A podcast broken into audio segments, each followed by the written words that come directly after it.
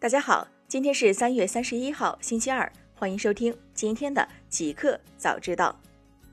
刚发生，暴风集团称公司仅剩十余人，无法承担业绩快报编制工作。三月三十号讯，晚间，暴风集团股份有限公司暴风集团三零零四三幺发布公告表示，截至目前，公司现有员工无法承担二零一九年业绩预告和业绩快报的编制工作。公司无法按相关规则的要求披露2019年业绩预告和业绩快报。此外，暴风集团对员工的薪酬支付困难，公司人员持续大量流失。除冯鑫外，公司的高级管理人员已全部辞职，协助信息披露事务的证券事务代表也已经辞职。公司目前仅剩十余人，同时存在拖欠部分员工工资的情形。大公司，阿里云已为二十家中央部委提供数字化技术支持。三月三十号，中国政府采购网显示，阿里云目前正在为二十家中央部委提供数字化技术支持，包括国务院、国家医疗保障局、国家知识产权局、国家应急管理部、人力资源和社会保障部、文化和旅游部、水利部、交通部、国家统计局、国税总局、海关总署、中央气象局、司法部、广电总局、中国科学院等。其中，国务院国家政务服务平台应用了阿里云技术支持。平台建设应用阿里云 DataWorks 数据研发、阿里云流计算、阿里云机器学习、PyQuickB 云数据库等多款产品。今年疫情期间，全国二十八个省市与阿里云合作建设数字防疫系统，健康码在二百多个城市上线。字节跳动被曝获老虎基金投资，市场估值已达一千亿美元。三月三十号，据报道，老虎环球基金入股字节跳动。老虎环球基金近日在致投资者的一封信中讨论了相关入股交易。老虎环球基金在信中称，在过去的二十一个月中，该基金以较低倍数的未来自由现金流购买了字节跳动的股票。除此之外，老虎环球基金并未透露其投资规模。另据多位知情人士透露，基于字节跳动股票最近在二级市场的交易价格，其估值已达到九百亿美元至一千亿美元。对于该报道，字节跳动和老虎环球基金拒绝发表评论。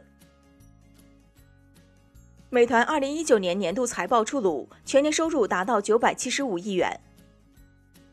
三月三十号，美团点评对外发布了二零一九年第四季度和全年财报。数据显示，去年全年，美团点评（下称美团）收入达到九百七十五亿元，同比增长百分之四十九点五，经调整净利润达四十七亿元。另外，在二零一九年第四季度，美团收入二百八十一点六亿元，同比增长百分之四十二点二。经调整净利润二十二点七亿元。从全年收入来看，餐饮外卖业务、到店、酒店及旅游业务和包括 B 端供应链解决方案、共享单车、网约车等新业务营收贡献分别约为五百四十八亿元、二百二十三亿元、二百零四亿元。四季度营收中，上述三大业务板块分别贡献约为一百一十亿元、四十六亿元、四十二亿元。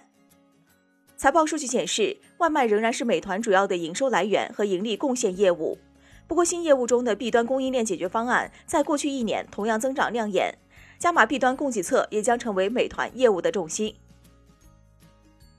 受疫情影响，三星或于今年底提前关闭 LCD 工厂。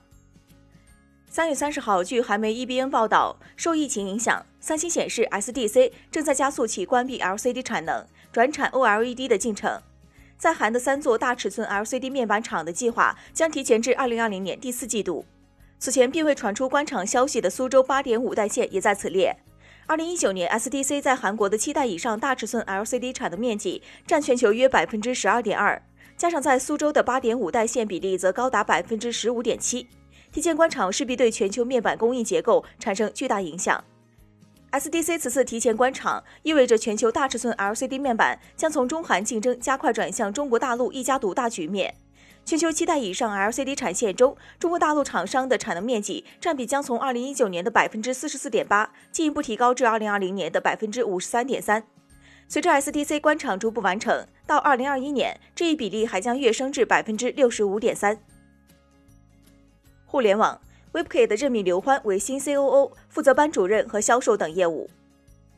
三月三十号消息，据晚点 Late Post 的报道，Webkit 近日宣布任命了新 COO 刘欢，向 CEO 米文娟汇报，负责班主任和销售等业务。刘欢二零一八年十一月加入 Webkit，并于二零一九年底进入董事会。他曾任百度搜索业务群组任地方公司总经理、五八同城副总裁。二零一八年底接手 Webkit 的班主任团队后，对运行规则、激励规则、服务模式都进行了调整。娃哈哈涉足电商，斥资两亿元成立电子商务公司。三月三十号讯，日前，杭州娃哈哈电子商务有限公司成立，注册资本两亿元人民币，法定代表人为余庆后。娃哈哈电子商务公司由娃哈哈商业股份有限公司百分百持股。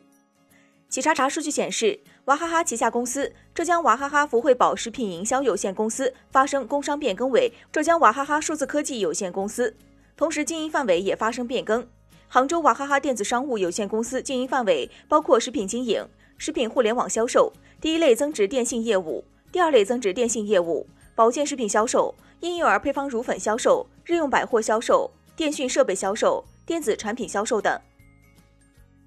淘宝直播将帮十万中小主播月入过万。三月三十号讯，淘宝直播发布年度战略，未来一年，淘宝直播将发五百亿超大红包。具体来说，淘宝直播将为生态伙伴投入百亿级资源，创造百亿级收入。这其中，中小主播的成长将成为重点。一年内，帮助十万名淘宝主播实现月入过万。淘宝内容电商事业部总经理玄德告诉记者。早在二零一八年，淘宝就有超过一百名月入过百万的主播。未来，淘宝直播将让更多优质直播间被更多消费者发现。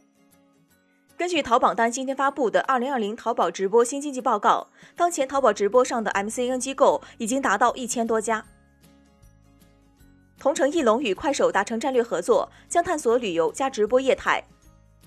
三月三十号，据媒体报道，同城艺龙与快手达成战略合作。双方将依托各自优势资源，共建内容加产品合作模式，打造旅游加直播新业态。本次战略合作中，快手将提供千万级流量扶持和优质达人资源，同城艺龙除了提供旅游产品外，还将携手各大旅游目的地推出系列短视频和直播活动。未来，双方还将就内容营销、场景营销、直播短视频带货等多个方面展开深入合作。水滴筹称，全年大病求助申请超八十万个，终止一千九百六十一个恶意筹款。三月三十号，水滴筹风控大数据中心发布了二零一九年度诚信报告。报告显示，水滴筹在过去的一年共收到大病求助申请超过八十万个，其中三万四千九百四十二个疑似不合规求助申请在风控环节被发现。经调查核实，一千九百六十一个恶意筹款申请被终止。恶意筹款案例占平台全年筹款案例的百分之零点二。水滴筹首次在报告中公布了恶意筹款人画像。据平台数据显示，恶意筹款人通常通过谎称患病、伪造病历、虚假筹款、挪用款项、拒不退款等行为来骗取筹款。平台已发现的蒙面造假人中，男性占比百分之七十五，女性占比百分之二十五，年龄集中在二十八岁到三十六岁，基本无正当职业。新产品。苹果新专利曝光，Apple Watch 机身或将采用陶瓷纤维材料。三月三十号，据外媒报道，近日根据苹果专利申请文件显示的信息，新款 Apple Watch 机身将由陶瓷纤维材质制作机身。苹果公司称，这样做的好处是既能提高手表的耐用性，又可减轻了手表的重量。据了解，陶瓷纤维由于其自身结构的特殊性，还不会影响电子设备连接网络的效率，是一种非常好的选择。此外，陶瓷纤维材质具备耐火、耐高温、重量轻、高透气等特点，常用于航空航天、原子能等领域，还常见于冶金、化工、石油等行业中，是一种公认的节能材料。一加八定于四月十四号正式发布。三月三十号，一加官方账号宣布，一加八系列定于四月十四号发布，北京时间当日二十三点。此次公布的口号是 “Lead with Speed”，引领速度。继续强调整机的流畅体验。据外媒介绍，此次发布会将以线上的形式举办。综合爆料，一加八将至少包括一加八、一加八 Pro 两款产品。一加八拥有一块六点五五英寸 FHD 加分辨率、九十赫兹单挖孔曲面屏、骁龙八六五五 G 平台，提供八 GB 加一百二十八 GB 和十二 GB 加二百五十六 GB 两种选择，前置一千六百万像素，后置四千八百万三摄。包含四千八百万主摄加一千六百万超广角加两百万景深，主摄光圈为 f 一点八，电池容量为四千三百毫安，支持三十瓦卧铺闪充。